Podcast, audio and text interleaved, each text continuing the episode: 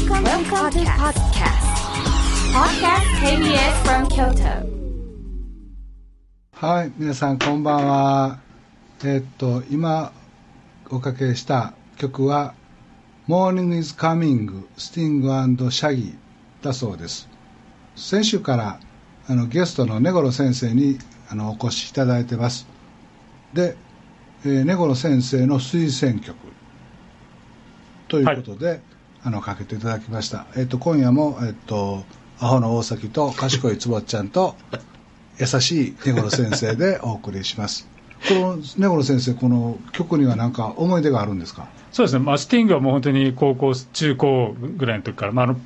以前、ポリスというバンドにいたんですけど、からまあ大好きで、であのこの曲はあの2年ぐらい前に、夏にこのシャギーっていうジャマイカのアーティストとコラボして、スティングシャギーっていう2人でアルバムを出して、まあ、レゲエ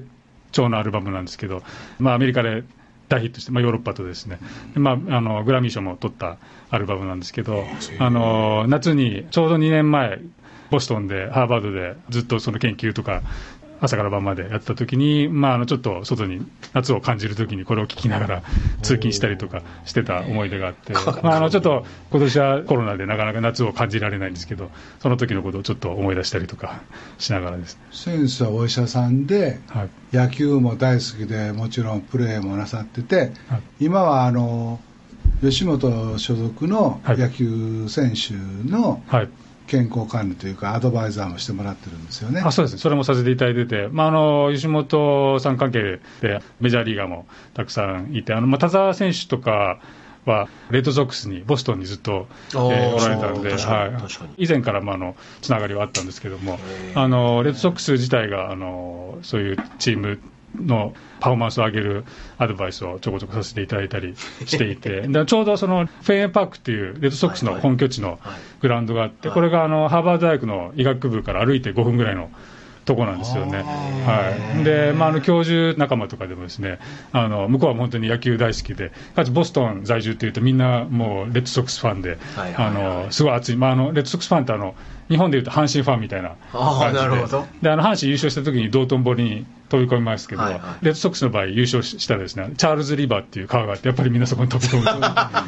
で もうめちゃくちゃその熱さとか、なんか似てるんですよね。面白い。はい、でそういうでヤンキースがあってレッドソックスみたいにあジャイアンツ阪神みたいななるほど。そういうなんとなく感じがあってですねあのその熱さもすごい伝わってきて。で一番初めあの松坂選手とかもあの、はい。い、らして、まあ、その当時から僕も向こうに。いてあの、はい。球場とかでも何回もお会いしたことあるんですけど、はその後あのバレンタイン監督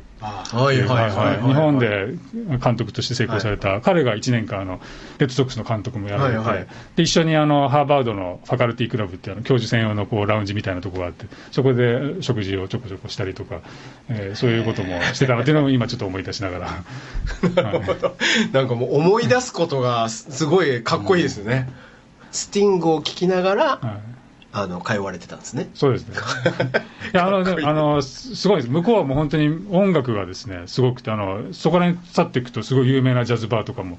あって、ジャズを聴けたりとか、あと、ある日ふと、なんていうか、ベランダの方から、あの、音楽が聞こえてきて、はいあの、まあ、ビリー・ジョエルって知ってます？はいもちろんの歌がカラオケっぽい感じで聞こえてきて、どこのなんかおっさんが歌ってるのかなと思ったら、なんとフェンウェイパークで本人がコンサートやってて、それが聞こえてきたっていう。カラオケって。先生カラオケって。そそんな感じであの、本当に身近にすごいアーティストがですねライブをパッとやったりとか、そういう場所ですよね。その旅先とか留学先とか異国の地で聞こえてくる音楽ってまたなんかこう違う感じしますよね。ねいいもんですよね。いいもんですよね。あれボストンって先生が僕いてる間に大崎さんにぜひぜひって何回も何回も言ってくれはるんですそうですねまだなかなか本当にいい街なんですってね。はい、本当にいいところです。なので、ほん本当にやっぱりね、ココロナが落ち着いたら、今度こそね、あの松本さんもぜひ遊びに来て。英語も喋られへんしやな、ボストン行ったらボストンバッグぐらいしか思いつけへんもん。まあ、あ学生にも優しいあの路面電車とかチンチン電車も走ってるんですよね。そうなんです、そうなんです。ははい。学生はタダなんでしょ？そうです、はい。ええあ、そうなんですか。あ今ぎ今、ちょっと現在、ちょっとあれかもしれない、ね、そういうええ。なんかそうなんですよね、はいはいはい。緑もいっぱいあって、はい、そうなんです、緑も結構あってですね、本当にあの、まあ、ヨーロッパから初めにこう移住し移民してきた場所なんであのイギリスとかあっちの方の香りが残っていてすごいいい街ですよえねニューヨークからどのぐらい離れてるんでしたニューヨークからもうだから日本あ日本で例えば東京から名古屋に行くぐらいな感じですかね。うん。で飛行機だともう本当に40分1時間とかで。で電車だと、えー、大体3時間4時間かかるんですけどもあとバスが走っていて高速バスですよね。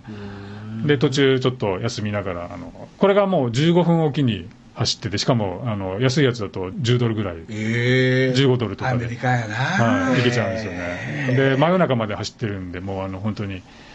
日帰りで行けちゃう。真夜中も走ってて、はいはい。いいな、はい。バスだとどれぐらいで行けるんでバすか？スは4時間弱ぐらいだった気があただそれぞれチャイナタウンに着くチャイナタウンって結構街のど真ん中にあるじゃないですか、はいはいはい。だからあのすごい便利。降りた後もすぐいいところにアクセスできるんですごいあのいいですよね。で時間を短縮して楽しめるというか飛行機の場合やっぱり移動にね飛行空港までとかそれまでの待ち時間とかあるんで結局4時間ぐらいはい。取られちゃいますけど、でそのハーバードで研究をなさ1年のうちの何ヶ月かなさってる時は、はい。どこで寝てはるんですか？あもうあのーまあ まあハーバードのえっとどこで寝てあるんですか？あのそれで答えようとされてるんで先生が。これ僕なんて答えられるのか僕めちゃくちゃ気になります。ベッドですなのか。そうです。そうです。そう今の。まあベッドです なんかあるでしょ？は本当先生すみませんね今日は、今回は僕先週もむちゃくちゃなことばっかり言ってむちゃくちゃまあいつもこんな話してる。でも本当にあの海がえ？近くてですね魚介系とか要するにまあ日本人にすごい合うんですよ食食とかも。魚介の料理と白ワインとかそんな感じやね。そうなんですそうなんです。ははいでまあ、クラムチャウダーだったりロブスターとかそういうのも有名ですし。で最近だとやっぱり、まあ、日本人向けのまあそういう和食のお店もたくさん出てきたりとかですね。なので結構あのそれこそメジャーリーガーとかボストンに来られた時一緒にその日本人向けの料理のお店に食事行ったりとか、ぜひぜひ。あとまあイタリア人街っていうヨーロッパからこう人が歴史的に来てるんで、はい。イタリア人のもうその家系の人がやってるイタリア人のお店がバーッと集まったところがイタリアンタウン。あはい。はい、イタリア人街っていうのがすごい美味しい料理がたくさん食べれますよね。まあ食もいいしあとまあエンターテインメントもそういう、まあ、音楽もたくさんあるし、まあ、あのボストンシンフォニーもありますんでそういうクラシック、まあ、小沢さんがいましたよね。はい。まあ、ジャズだったりクラシック、まあ、そういうロックとかポップス系もたくさんやってますし、まあ、スポーツも野球からあとバスケもそうですね。みんな強いですよね。ねはい。ボストンにお笑い芸人はおれへんねそんなコメディアン、ねハイソサイティの街に どうですか？漫才師はおれへんやろな。そうですね、まあ、逆にあれ輸出するのもいいかもしれない。です先生も困ってはるジャグラーとかいてはるでしょ？いてはるっていうか。はいはい。ジャグラーみたいな。ジャグそうです、そうです、はいはボストンでい。はい。なんか昔ちらっと聞いてお聞きした時はインドの先生となんか一緒に研究もしてたとそうなんですよ、それがあの僕の教え子で。ね、、よう覚えてるでしょ？僕すごいですよ。やりながらも。さすがです、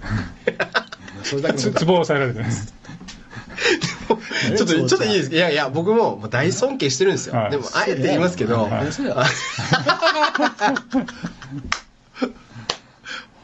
すいません。あごめんごめんどうぞどうぞ。いやいや、あの、なんか、あの、インドの人と研究もしてたんでしょっていうのが、はいはい。もうなんか、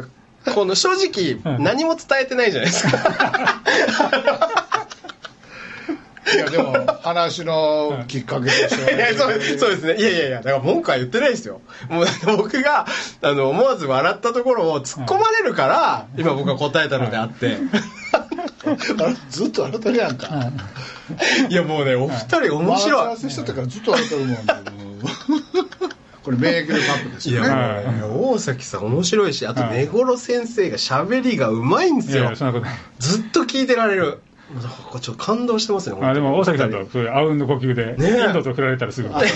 せるっていこれ普通何のこっちゃって感じ。でしょインドの人と、ほら、あれって言って、ああ、研究してました。教え子が、みたいな。これで、でそこで、でほら、俺、覚えてるでしょっていう、それを覚えてるっていう。んだ。確かに。いやまあでも大阪のおっさんっていうのは誰こんな荒いね。うん。とりあえずガーッと行こうかとかバーッと行けや。ない今日着せやお前やってるよなあ影悪いみたいな。言ってる方も裏でも分かってへん。いすいません僕ちょっと修行します。やでもその、あ何の話でしたっけ？あのそのインドの。はい。彼はすごいんですよ、あの僕の教え子、はい。はい。あの向こう飛び級があるじゃないですか、はいはいはい。で16歳でハーバードに大学に入って、で向こうのアンダーグラジュエットって要するに日本の 4, 4年生のところですよね、大学に入って、でその生化学系のところに最後の卒論とかの僕は指導したんですよね、で要するにまあ指導教官になって、それで親しくなったんですけど、はいはい。もうすごい、もう今、現時点でもこれまでに出会った中で一番天才じゃないかと思われるぐらいな、すごいスーパー頭脳でですね。で結局その時もトップで卒業して、で日本の場合あの高校卒業した後6年間医学部ですけど、うん。はい。向こうの場合大学4年間卒業した後に4年間大学院的な位置づけで医学部に行くわけですよ。えで最初のその大学の4年間っていうのは、は医学部の勉強はしてないんですか？してないです。あの生化学なんで生化学って何ですか？生化学バイオケミストリーって要するにあの人の体内のいろんなこう動きを化学的にまあ、見る研究するというか知るというそういう感じのまあ、あの生物と化学が合わさったような。ああなるほど。ああ、はいそういうことか、はいはい、でそういう、まあ、要するに科学系のところに、理系の学部にいたんですね、彼が。で、その卒業の時に、まあ、医学系のことをやりたいっていうので、僕のラボで、まあ、僕が担当、指導教官になって、で卒論を指導して書かせて、で卒業して、結局その後にあのアメリカの共通試験が、医学部向けの共通試験があって、はい。はい、高い点数取ったところから自分の志望校を出して、でマッチしたところの大学に行けるっていう、そういう仕組みになってるんですけど、まあ、当然、ハーバードトップ卒業したぐらいなんで、あの医学系もトップクラスの成績で、それで結局、ハーバードの医学部に入ってですね、4年間いたんですけども、その中であの卒業するまでに MBA も取得して、ハーバードで。であの MBA と MD あメディカルディグリーと、両方そ取得して卒業してっていうその間に一緒に研究も結構あって先ほどのアポトーシスもですね彼と一緒に研究をしたんですね、はい、そういうスーパー頭脳でもうあの教科書とかも一度見たらもう全部覚えちゃうようなそういうすごいスーパー頭脳で、まあ、いね小野先生もそんなタイプ？やそんなことないですよ。一緒にあのバイオケミストリーはい、あの生化学の教科書も書いてですね。あの、まあ、日本語訳の教科書も実は教科書を書はいいてます、はいはい。教科書書いてる。アマゾンでも今買えるんですけども、あの ネゴロ &BJ の明快バイオケミストリーっていう、へはい。まあ、それはどうでもいいんですけど、いやいやいや。はい。で彼はですね、あのその後、すごいもう頭スーパー頭脳で、あの脳外科に進むのがいいんじゃないかっていう、まあ、一緒にこうディスカッションして、はい。脳外科にまあ進んでもらうと、彼もそれをあの喜んでっていうことで、で脳神経外科の、えー今、スペシャリストで、もうあのもうそそれこそ5、6年経って、で現在はまあハーバードに、まあ、席を置きつつ、あのニューヨークに行ってですね、ニューヨークのアインシュタイン大学っていうところ、そこのあの講師に今なって。アインシュタイン大学って。かっこええーそれ僕初めて聞きました、アインシュタイン大学。はい西川清大学にだもうかな。もうちょっとね笑いづらい笑い笑いづらいんでちょっと振らないでもらっていいですか？ほうよかったお仕事で。どういうことですか？でもでその先生でもまあ今もこそうですね、もう非常に、であの今も実はコロナ絡みでもちょっと一緒に研究を進めていて、ですね、まあ、ニューヨークはご存知の通り、すごい一時期、悲惨な状況になってたんで、あのそこをどういうふうに切り抜けるかっていうので、あの一緒にこう、まあ、メカニズムの解析をしたりとかですね。へまあ、現在も続けてるんですけど、はい。まあ、本当にすごい素晴らしい、ひ人柄もすごい、人間性もす素晴らしくて、それであの、まあ、ぜひね、大関さんにも機会と紹介したいなと思って、そういう話題になったんですよ。ハローしか Nice meetーチューしか言えへんもん。ケミストリーがすごそうです本当にすごいんですよ。はい。えちなみにその、はい。先生がこの子はかつてないほどあった中での天才だっておっしゃるわけじゃないですか、はい。はいはいそれは何が違うんですか？どういう能力で天才だと思われるんですか？やっぱりあの問題解決能力というか、はい。やっぱりその最前線の研究をやればやるほど、はいはあの壁がたくさんあるわけじゃないですか。はいはいはいはい。それをもう、なんていうか、普通はこう、ある程度こっちが経験値をもとに教えたものを解釈して、そこからやっぱり考えるってことをするんですけどはいはいも、教える以前にたくさんあの自分の中でその解決策が頭に思い描かれてるわけですよね、はい、しかもバックアップの解決策、あるいはそれに必要な資材とか、何を準備しなくちゃいけないかとか、そういうところまでもうなるほど。多層的にあの頭の中にそういうレイヤーがこうできてる整理できてるわけですなるほどね。面白い、い。それはじゃあもうそれビジネスと同じですよね。なん。とそうですね。だからまあね。俺なりに分かるわ。そういうことやよね、はい。なのでまあ、まさにこう今、日本にやっぱりちょっと欠けてる部分かなという気もするんですよね、やっぱりあの日本人って、もちろんそういう人もたくさん、あのできる人たくさんいらっしゃると思うんですけども、あのイメージ的には、日本人はどっちかというと、えー与えられたものを正確にこなしてで間違いなく完成させる。うん。っていうのは得意だと思うんですけど、どっちかというと。でまあ、彼らに象徴されるような場合は、どっちかというと、それよりは、そういう既存のものに対しては疑ってかかって、うん。新しい価値をうん。そこから生み出すっていう、そういうスタンスが非常に見られるわけです。まあ、その辺が特にずば抜けてるっていうか、その観察力っていうか、確かに言われたことっていうものをそのままちゃんとこなすっていうことをやってたらそれはプラン B とかって生まれようがないですもんね。そうなんですよこれがうまくいかなかった時にプラン BC はこれでとかって、はいはい。思考に至らないなっていうのも今なるほどなって思いはました、い、よくその大発見がなんかこうミスからとか、はい。誤間違いから生まれるっていうじゃないですか。うんうんであのそのアポトーシスの時も僕があのちょっと薬剤の調合とかですね、はい。テクニシャンとかが失敗して、はいそういう一件があったんですよ、はい。ただまあそれ準備までにあのもう何日間もかかるんで、はいはい。あこれはちょっと痛いなと思ってた時に、まあ、彼がそこにいてですね、はい。あの失敗してるけどそこであの諦めないでうん。最後までやったらやったなりのなんかあの間違ったなりの何かが得られるかもしれないっていう、はいはい。あのふうに僕に逆に言ってきてでそれでまああのまあ、逆に僕が継続してやってみたら、そこからあの間違いを合わせたところに、は新しい発見が見つかってですね、それで大きい発見にだんだん見つかあのつながっていったということがあってですね、まあ、そういうミスとかも、ただのミスで終わらせないではい、成功につなげる、その後の、でそういうの、まあ、あの皆さん、その失敗は成功のもとというか、はいはいはい。そういう言葉では言いますけど、はいはいはい。それがまあ実際の現場で、あのそういうふうにあの、まあ、上司に当たる。人にもそうやってサジェッションできて、うんまあ、ちょっと今、あのかなり端折って話したんでそれだけなんですけども、その時のプロセスとかにやっぱり、なぜそれをやるかっていうことに関しても、もっと深いやり取りがあってですね、まあ、そういうところのミスでもう終わらせるべきところなのか、あるいはまだ可能性があるのかっていうのは、やっぱり大きくあの知識がないと、そういう判断もできないと思うんですよ、確かなので、まあ、そういうレイヤーがちゃんと頭の中に整理されてるっていうことと、はい。ということは、それを裏付ける、うん。肉付けできるような知識、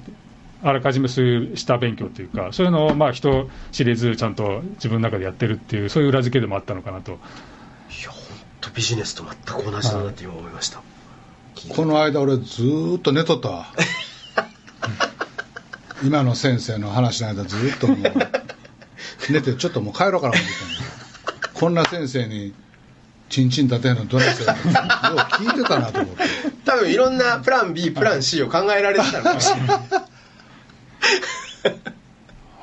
でもそういうのはもうその瞬間にはい。その何層にもはその細部のことから対局のとこまで分かれはるんやろうね。い、そうですね、はい、だから、まああと、まあ、しある程度その、そういうあの問題が起こるっていうのは、誰も予測できない、まあ、予測できないから問題じゃないですか、ただ、そういう問題が起きた時でも、そういう多層的な整理ができるような、もっと大きいこう幅広いこう準備というか。それはいわゆるその、日本人にちらっとその向いてないっておっしゃいましたけど、はいわゆるロジカルシンキングとは発想というかアイデアを思いつくとか、いはい。は全然プラン Z ぐらいを出すっていうのは、どこで重なってるんですか？か僕はあの、あーなるほど。いお分かりました。今の。僕はあのね、中野悦也先生が学長なさってる、い、うん、愛大学、愛大のところのね、細谷さん、客員教授とかになってよって、はいはいとかって言ってて、でこの間あの、なんかあの、研究室持って、あの10人ぐらいの生徒をちょっと教えてくださいとかって言われて、はいはいって言って、俺考えたら大学4年間で7、8回しか行ってへんのに、そもそも大学って何で研究室の人が分からへんから、この間から、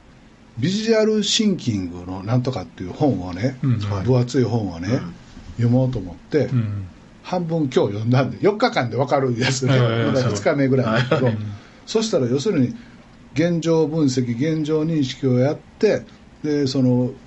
マーケティングでリサーチして課題を発見してこういうふうに解きます。で双方その方法はこうありますこうありますっていうよりそのロジックを絵でちゃんと書いたら、うん。言葉よりもこんなに簡単に分かります。6つの方法を取得すると全ての大きな会社の倒産からなんとかから DX から全てこのシンキングで全部国の方向性も解けますっていう本なんやけど、うんはい。で読んでると、まあ、言われたらそうやけどこんなん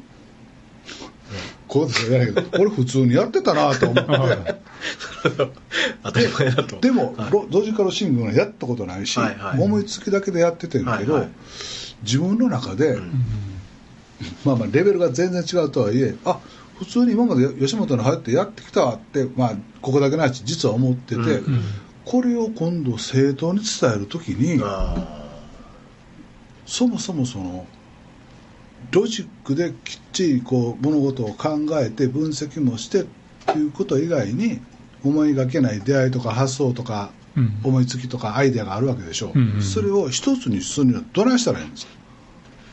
それはそのビジネスでもそうやろうし。ーだから要はいわゆるロジカルシンキングとラテラルシンキングっていうのは融合みたいな感じですよね、うん。そこをどうしたらいいのかってことですよねきっと。うんうんでもその先生とか、まあ、例えば坪ちゃんとか、うん。そのインド人の子とかは天才とかは、まあ、もちろん勉強してきた結果なんだろうけど、うんまあ、一瞬にしてというかうん。こう構想の中で全部わかるわけじゃないですか、うん誰も考えてへん方法のアプローチもいくつか思いついて、うん。なおかつそのためにペンとノートとなんとかパソコンもいります。あの子にもこれを伝えとかなかったことも含めて分かるわけじゃないですか、うん。それはどないしたらそんなんできるんやろうね。やしこれからの時代はそれが一番大事なわけでしょ、うん。子供たちにも。うん。両方ともが。なんか確かに今聞いてて僕僕もちょっと今のであの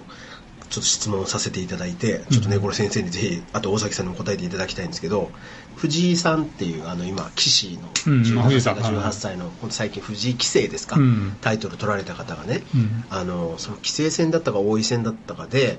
いわゆる神の一手みたいなのをこうドンってやるんですよ。でそれがみんなそれを見た瞬間に、まあ、ミスだと思ったと。うんだけど AI で4億手分を全部やったらうん検索していったらそれが最前提だっていうふうに4億手目以降になって出てきたらしいんです。だからこの数十分の間でこの人は4億バーってこう検討したのかっていうと多分そんなことは絶対ないあじゃないですか、うんうんでも当たりをつけてるんだと思うんですよ、そのでなんかこう将棋の人って要は自分がどう打ったら相手がどう打つとかっていうのを含めてその何百手何千手っていうのをバーってこう考えて最善手を打とうとするわけじゃないですか、でその時に僕なんかプロの人っていうのはその要は最善手同士を考えるんじゃなくて相手がこうミスった場合にはうん。こうやって畳みかけようっていうミスのことも想定するらしいんですよね、でそこで一番ミスが高そうなのはこれだからこの自分の手を打ったらこういうミスをしがちになるんじゃないかってことを考えるらしいんです。よ、うん。だからそれって要は失敗とかミスっていうものをある程度想定してそのための布石っていうものを打つっていうことっていうのをするわけじゃないですか、で4億手の中から全部考えるんじゃなくて多分、この辺周辺にあるんじゃないかなって、うん。4億の中の多分2000万からに2500万ぐらいまでの間のところをバうん。ーって考えたらここって当たりをつけて打ってるんじゃないのかなって僕はなんとなく思うんですよね。でなので今のもそのロジカルの部分とラテラルというか発想の部分の融合っていうのはそのなんかうん。なんとなくの当たりをつける感なのかなってちょっと思っていて。でそこってどうですかね？そうですね。だまさにそそういう、あの今のはあの思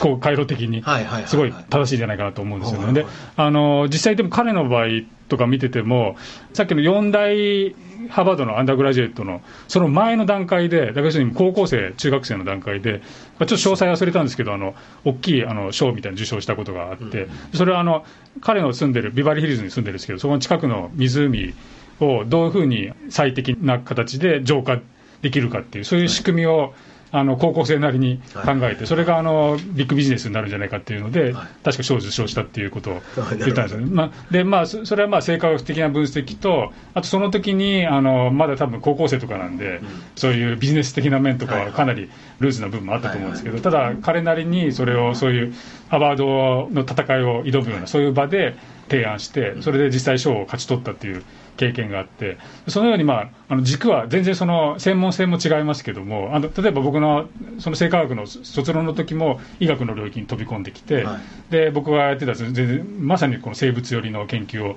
やる中で、どういったところがあのロジカルに必要なのかっていうのと、あとそういうラテラル的なそういう発想的な、どういう発想を付け加えればあのいいか、あと、それの当たりの付け方ですよね、あのそういう感覚、だから例えば、その湖の場合は、そういう生物の世界、あるいは科学、化学的な発想がそこで必要な思考回路、でここになこれが追加されれば、ひょっとするとこれまでの問題解決できるかもしれない、そういうあの当たりの付け方を、まあ、あの自分で、やっぱ経験値で学ぶ中で、でそれぞれにあの準備が、下準備が彼はやっぱすごいんですよね。下準備。はいはい、で下準備ででで最近でこそあのそういうもう幅広いその論文を全部読み漁るということはしてないみたいですけども、はいずっともうあの下積みじゃないですけどそういう時に幅広いこのこれまでの、えー思考回路というかどういうふうにみんな考えて論文を作ってきたかというのをあの自分の中で引き出しをたくさん作っておいて、はその中で一つの一手を決めるというところをしてたんですね、なので、まあ、あのそういう中からあの現状あるものの矛盾点そういうミスを見つけてそこを補完する。正しくあのそこに決めの一手を打つには何がいいのかっていうのを要するに、まあ、幅広いそういう知識の下準備の中に自分の思考回路の発想の巡らせ方のが正しいか正しくないかということを見極める。そういう力というものがついてたような感じなんで、なのでやっぱり一番根幹は知りたいと思うこと。あるいは改善したいと思う思うことに対する周辺のことをどれだけ情報を集めるかっていうこととあとそれが何が問題何がじゃあ必要なのかっていうところを見極めるというか、その力っていうのはやっぱりそのその他の事象のことに関して経験を得る中でっていうところだと思うんです。要は基礎的なその下積みとか知識だったりとか経験だったりとかってのをバーってやってきたからこそなんとなくこの辺って当たりがつけられるってことなんですかそれはあると思うんですよね。はい湖の近くに住んでるとあんま関係ないよね。多分関係ないと思いやいやビバリーヒルズの湖の近くに住んでて言ってもうそこだけで 湖の近くに住むなんて大阪の堺市にみんなもう工場の近くには住んでたけど湖の近くに住むっていうやっぱりな環境からな、はいえでもそうあの Google アースで見たらもうすごい家ですよ巨大なプールがついててなんか。いるいるビバリーヒルズの人はたまにいますよね。もう玄関というかもう入ってから10分ぐらい運転してあの行くとか。本当普通にあるんです。もうあのお小遣いが月1000万ですって10万ドルですってお前お坊ちゃまくんかっていう。いや本当に言いますからね いやいやでもだから大崎さんもね例えばいろんな芸人さんたちがいる中で、例えばじゃあ特に若い時例えばじゃあダウンタウンさんと出会うって言った時にあこの子たち確かにね。そのもちろん勉強の米の字もせえへんかはいったけど、大阪の子は、もう幼稚園ぐらいから、うん。テレビでお笑い番組ずっと見て物事ずっと見ててなぜか吉本に入って、はい。まあ全ての芸人さん見てるわけやはいはいはいはいでまあぼーっと見て笑ってるだけ一観客として笑ってるだけなんやけど、うん知らず知らずの中になんとなく僕の兄に、ん。浅い薄いんやけど入ってて、うんなんかのネタ見たり別にネタ見んでもその子がテレビでちょっと喋ってるとか、うん。なんかの表情がとか手つきの仕草がみたいなとこで、うん。あこの子こんなんに向いてんちゃうかとか、うん。この子こんなんさせてんちゃうかとかって、まあまあ全然レゲレベルも違うけれども、その論理的なものを考えるっていうのがいまだに分からんで,、でもう勘しかあらへんかったから、その生徒に教える時に、はい。そのそっちをちゃんと言わなあかんなと思って勉強しだしたんやけど、あなるほど。いやでも偉いですよね。やっぱそういうところがさすがですよね、で勉強しだしたんやけどもそれが頭に入れへんねん。でも先ほどその教教科書というか本を読まれてはいビジュアルティンキングの、そその時に、ね、あのご自身の感覚と同じだったといううんっておっしゃられましたけど、だからもうこれまでのそういう生き方というかあのお仕事に対する向かい方というのは正しかったということだと思うんで、誠にもうそれ先生やけどもそれを整理する前俺やってたわって思うんですよ、うんそういうことでも多いでしょ？なんか本とか読んでて。せやねん。そんなんやってるやってるって。いやでも思んないね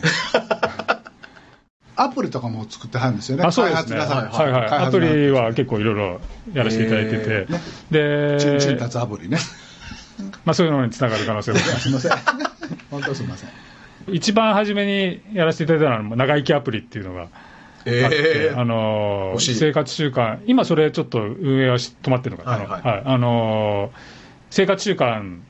というとちょっと味気ないですけど、まあ、あのどういったことをすれば、まあ、健康寿命を伸ばせるかっていうことを、はまあ、裏の仕組みで入れながら、表ではあんまり分かんないように、まあ、長生きにつながるような生活習慣にって、まあ、そういうあのざくっとしたアプリをもう結構だいぶ前に、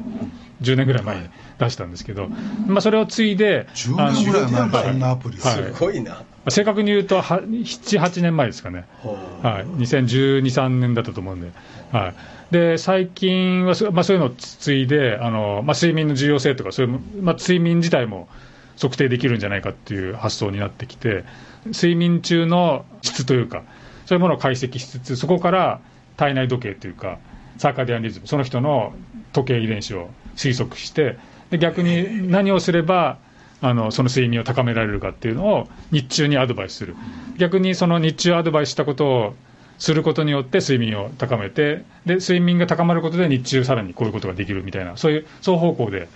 まあ、寝てる間にそれを使うことによって、日中どういうことをしたらいいかっていうのを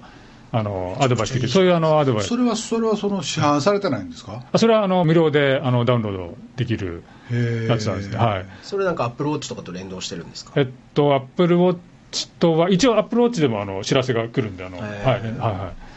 であ今あの、昼食の時間ですみたいな、ああ、なるほど。はい。今がベストのタイム。別に、はいはい、そういうのは、はい。そういうのはあの連動してます、はい。すごい。はい。なんていうアプリなんそれ、ですか？スリープデイズっていう。スリープデイズ。はい。そのままやんけ。そうです。すみません、すみません、すみません。すみません。あと、まあ、あの携帯のですねあのカメラで指に光を当てて、はいはいはい。心拍の、あまあ、脈波ですね、脈波の揺らぎを見るんですよね。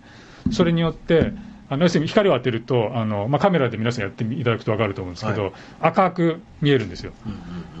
指が。でこれは毛細血管の色なんですけど、はで血流によって赤くなったり黒くなったりするんですよ。はいでこれからその脈が取れるんです。で、脈のこのリズムによって、自律神経、交感神経が高いか、副交感神経が高いかっていうのがあの計算すると分かるんですよね。へー。そういうアプリが開発できて。それは無料ですか？これはあのいもうできてるんですけど、今、あの企業とかにタイアップして、まあ、言ってみれば有料で、あの企業の社員、大きな社員、ね何百人とかにうん。対して契約してとかいうレベルで今やってるんですけど。社員たちの健康管理と日々のストレス解消みたいなことですか？そうですね、あのあ多分あ企業名出していいと思って、あの突破印刷とかですね。であのはい、で実際、あの今年も、もう、えー去年からやってるんですけども、あの新入社員に、まあ、500人ぐらい入社されるんですけど、彼らにこれを、まあ、数ヶ月間、このアプリを対応して、であのすまあ、さっきの睡眠のアプリと、うん。この自律神経のアプリと、うん。あとウォーキングのアプリ、これをくっつけて、うん。でそれを総合的にあの分析して、ん。ちゃんとこう生活できてるかっていうのを、まあ、分分析して送るという、うんそういうあのもの、そうするとあの、まあ、これからあの長い社会人人生になるわけじゃないですか。でそういう中で病気をできるだけ減らして、あとまあ途中でそのメンタル的に脱落する人とかも一人でも減らそうっていうことでですね、うん。それでまあアプリを使って生活に入り込んで、メンタルだったり病気を抑制するにはどうしたらいいかっていう、そういうことです。あのそれこそ、あのまあ、初めのアプリ作った頃に、あのちょうど iPhone とか、まあ、スマホがぐっとこう世の中に出始めた頃で、その時に僕らが研究しててずっと思ってたのが、生活習慣の問題なんですよね。結局、あらゆる病気と言ってもいいほど、まあ、がんも含めてですね、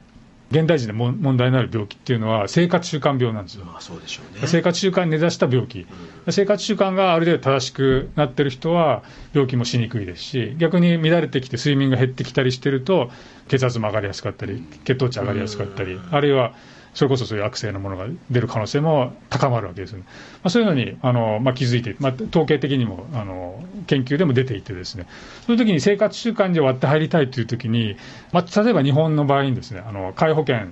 っていう制度があって、まあ、病院にはどっちかというとこう安くで的確な医療がみんな平等に受けられるっていう素晴らしい仕組みがあるんですけども、ただ裏を返すと病院たくさんもう患者さん来てであの僕らもあの3分診療って言われますけどもう本当に1時間の中に20人とか患者さん予約されることもあるんで、ん単純に考えると60分3 20であると、3分しか時間ないわけですよ。で1人ちょっとじあの話長い重症な人がいたりすると、どんどんどんどん待たせちゃってというのがまあ日本の今の仕組みなんですけど、その来られてる大多数はまあ血圧高かったり、糖尿病だったりとかで、で原因は、根っこは結局生活習慣にあるんで、ん。そこを話して治療したいわけですよ。ただ、あのその3分間の中であの話を聞いて、検査を回して、で結論を出してっていうなると、もう本当にもうあの、その生活習慣に関する話、うん。まあ、睡眠に関しての話とかは、本当にもう1行、睡眠気をつけてください、はい。運動してください、食事気をつけて、これこの15秒ぐらいで終了みたいな、本当はそこに1時間ぐらいかけたいわけですよ。あるいは本当にあのいろいろ申告してきます、睡眠ちゃんと取れてますとか、運動してますとか言ってきますけど、本当に取れてるのかなということになるんですけどそこを実際、正しくこう申告、初めからしてくださる人って、実はなかなかいなくてですね。だから僕みたいに毎月毎月用事もないのに先生にアポ取ってアホみたいなことを喋ってっていうのは、はい。すごくええことやんね。そうです。よです結構僕もあの、えー必ず運動のこととかも、そうそうあのいあのダメをして言言ってるんです、なかなか守っていただけてるかどうかはあのあれでです。さすがにな、きのちゃん、はい。そういうアプリを、突破インスタンスと一緒にやりましょうやけど、吉本と一緒にやりましょうって絶対やれへんもんな。やりたいですね。そらそうやろ、今。いやでも僕はちょっと今あえてちょっと突っ込ませていただきたいのは、はいあのさらっとねこの先生が今、運動のこともあの聞かせていただいてるんですけど、それを守っていただいてるかどうかっていうあそうそうそうだんだん小さな声になってそれを大崎さんはあの答えず木本さんに話を振るっていうそこはもう聞こえんふりして。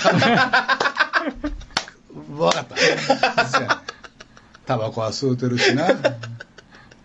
夜中の1時26分まであの、YouTube の猫の、猫の YouTube ずーっと見ながら、ひばりとひばり、と見てる。それ良くないって言いますよね。あのめ見る直前まで寝る直前まで。ダメですよねダメですよ、そんなことしたら。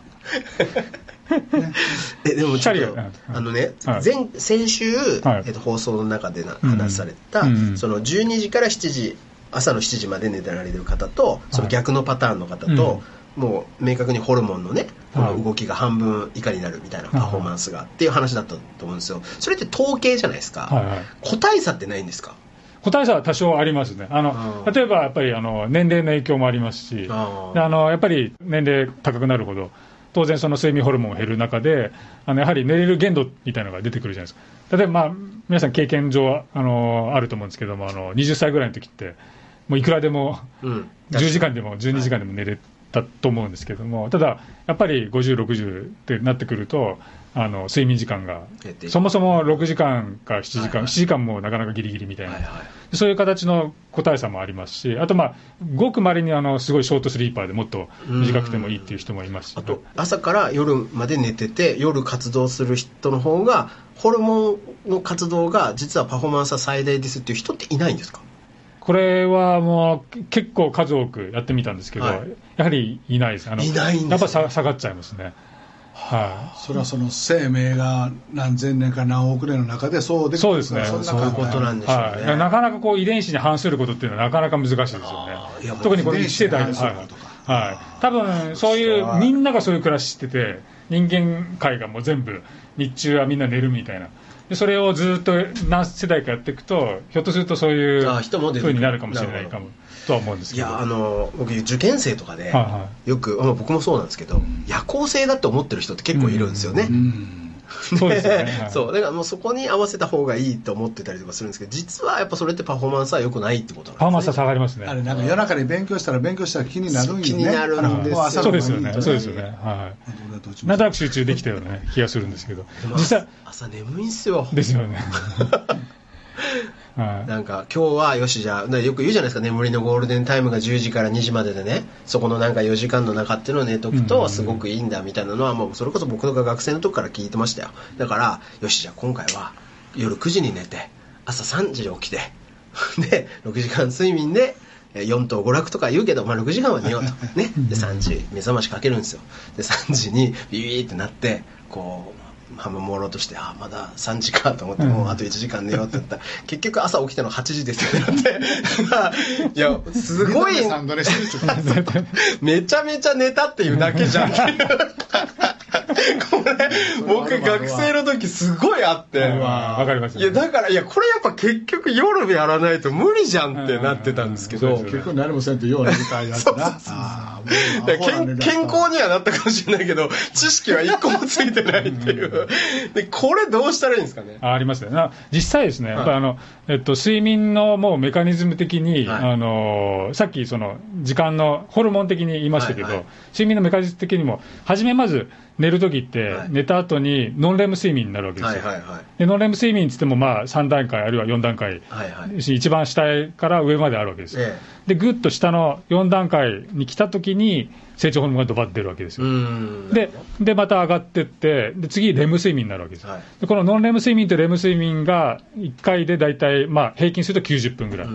からそれを5サイクルやるとはい、大体7時間半、はいはい。でまあ、前後寝れない時があるんで、大体まあ7時間ぐらい寝れると、これが一番いい理想的なんですよ。で、あの実はですね、先週ですね、あの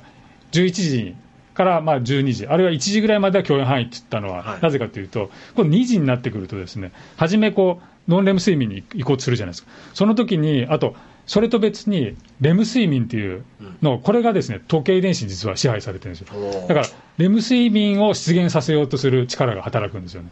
だからなるほど2時、3時に寝ようとすると、そこになるとこのレム睡眠がたくさん出始めるんです。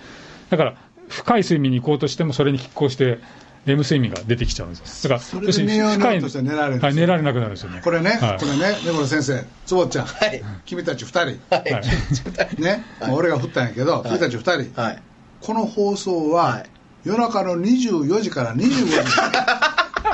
この放送から聞いてる人は皆 ちょっとやばいですノンレム睡眠がどうや遺伝子がどうや自律神経が皆アウトや。確かに。この放送聞いたらダメですよ。ことになってしじゃまうあ来週、今週までで放送は。先生日曜日の24時から25時ですからね。あ日曜日というのがまた最悪ですね。めちゃくちゃ面白い。まあでも1時ギリギリ食って寝ればはいいいですよね。はい。そうですね。ベッドの中で12時ぐらいからこう聞きながら、うんで1時で終わったら食って寝るっていうのがどうですか？なかなか瞬間的には難しいんで、そろそろ、そろそろじゃあもう、あの、音量落として、あの、それがラジコですねラジコですね。はい、ラジコで。ぜひラいやジコで。ちゃんとラジオで聞いてください、そうですね。ね、僕先生にずっと前にその深呼吸をねはい。しなさいみたいなそうなんですよ。ことをねはい。はいで僕やってるんですよ、はいはい深呼吸はもうあ今日やってないと思った時すぐできるじゃないですか、はい。えっと7秒から8秒鼻からゆっくり吸い込んで2秒か3秒息止めて6秒とか7秒ぐらいでゆっくり吐き出しなさいっていうのを1日何回もやってるんですけど。ちょっと違います。あ違いますか？え本当は何本当は何、はい。本当は、えー正しくはですね、一番シンプルな。違かったんや。し根室君ちゃんと喋りなさい。僕今そうなんやと思って今7秒数えて2秒止めて6秒で吐き出しましたよ今。そうやん。え？違うんかい。あのですね、4秒吸ってですね、4秒で吸って、嘘やん。あ本当です。そうやんで嘘つけ。えなんてえ？4秒ってはい、で4秒止めて、8秒吐くんです。な何のために LINE で聞いてるんですか毎回。吸うのは鼻からでしょ？鼻からです。で吐くのは？吐くのはまあ鼻でも口でもいいんですけども、そんな声僕初めて聞きました大崎さんから。でも、はい。その6秒とかやってるんやけど、はいはい。もうなんかあのいいような感じするんですよね。まああの、えっと、吸って、お腹でやってますよね、腹式呼吸で。あえもう一回もう一回まあ、たか結ただまあ、えっとまあ、結局何秒整理すると4ですね秒。はい。まあ、一番正しいのは、はい。えー4秒で吸って、4止める、で、8秒で吐くと。まあ、あの、ゆっくり吐くっていうのがポイントで、まあ、あの、今6秒で2秒で7秒っておっしゃいましたけど、あの、まあ、あの、いずれにしてもこう、ゆっくりこう吐くっていうところは、あの、できてるんで、まあそういう意味ではまあ、はっきり言っていいですよ間違えてるいやいいや過去一番言うそれはちょっと違いますはい。あの完全に間違ってるわけじゃないんですけど、最高に面白い。こうゆっくり吐くっていうところを意識するっていうのが重要なんですよね。で、横隔膜って、ななんでゆっくり吐くのが重要なんですか、はい。で、実はですね、横隔膜ってゆっくり吐くときにこう緩むんですよ。ドーム型に。なるほど。で、吸うときにテンションがかかって下に下がるわけです。横隔膜って何かというと、この肺の部分、胸郭の部分とお腹を分けてる、まあ、焼肉のハラミの部分ですよ。うまいあそうなんですか？はいはい。ハラミって横隔膜なんですね。そうなんです。そうよ横隔膜。で、吐くとこうドーム状に上に上がる、要するに吐吐くということは、ドーム状に上がって、上が体積が小さくなるわけじゃないですか。うん。わかります、それがどうした？分かるもう分かる分かるそれがどうしたんですか吸うときはテンションが、吸うときはテンションがかかって、う上の容積が広くなるわけですよ。うん。で、要するにテンションがかかってるんです。うん。で、吐くときにこれが緩むわけです。で、何が言いたいかというと、ここの横隔膜に随意神経、要するに意識的に動かす神経と自律神経が両方いってるわけですよ。だから、意識的に緩ませることで自律神経も緩むわけです。なるほど。やっと分かったわえ4秒4秒4秒4秒、8秒。え？448です。448か、あまあ、もっとシンプルだったらもう4秒吸って8秒吐くでもいいです。止めなくてもいいです。ーお俺的にはね、はいで。もだから448ってことですね。だからはい8秒8秒と。まあ、吸うのが4に対して8吐く。だから、5秒して10でもいいですとにかく、吸うときにテンションかかるんで、吐く方を緩む。長く。で、夜寝れないときは、10秒吸って20秒吐くっていうやり方もあるんです。10秒吸うって難しいですね。はい。まあ、そのぐらいのこう、まあ、まず吸って、で、ゆっくり吐くっていう、ここが非常にポイントなんですね。えー448ね448。はい。ということはため息ははい8秒でやったらいいねや、あ、そうですね。まあ、はい なるほど。あ ため息っていうのもストレス解消やしそうですね。そういう意味では、はい。自律神経はバランスを整えてるわけですよね。ねあと、まあ、こう、あの、貧乏ゆすりとかもそうですけど、これはリズム運動ですよね。え、貧乏ゆすりはじゃあいいんですか？リズム、はい、リズム運動なので、まあ、そういう、あの、そういう時に限って、まあ、イラついてたりとかするじゃないですか。それを、まあ、緩和する方向に、まあ、働くんですよね。でまあ、ガム噛むとかもそうですけども、まあ、あの、メジャーリーガーとかよく噛んでますけど、あれはそれでセロトニンっていう、この、まあ、幸せホルモンを上げて、まあ、体が落ち着くではんねやはい、体が落ち着くんですよ、ね。ら野球しやがって まあ、ガム噛んでこうやってやってるとなんか相当感じ悪いですけど。そうやねガム噛んでこんな貧乏しとったらもうでも大学の授業で、すごい長いため息を吸いながらガム噛んで、貧乏ゆすりしてる子がいたら、おお、いいねと、幸せホルモン出てるねって思います。あそうです、そうですね。はいはいはいはいストレスが、ストレス大変だなと思って。うんしゃべらない まあ、8秒かけてため息したらちょっと焦りましたけど、えじゃあ呼吸法が大事っていうのはそういう意味で大事ってことなんですか？そうですね。あの、要するに、人の自律神経に意識的に介入できる、まあ、唯一と言っていいほどの方法です。心臓も自律神経で動いてますけど、心臓を止めろって止められないじゃないですか。でも呼吸だけはじ自分でも制御できるし、あと、こう喋りながら、大崎さんも今、呼吸されてますよね。これは自律神経でやってるんで、だから意識的にも動かせるし、自律、自分でも動くと。それなので自律神経に唯一こう意識的に介入できる部分なんですよね。それは僕みたいな青みたいな口で吸うて口で吐くんじゃなくってはい。きちんと腹腹式呼吸でそうです。ちゃんとあの鼻から吸って、で、お腹を膨らませながら吸って、へこませながら吐くと。そうそうすることによって、この横隔膜が動くんで、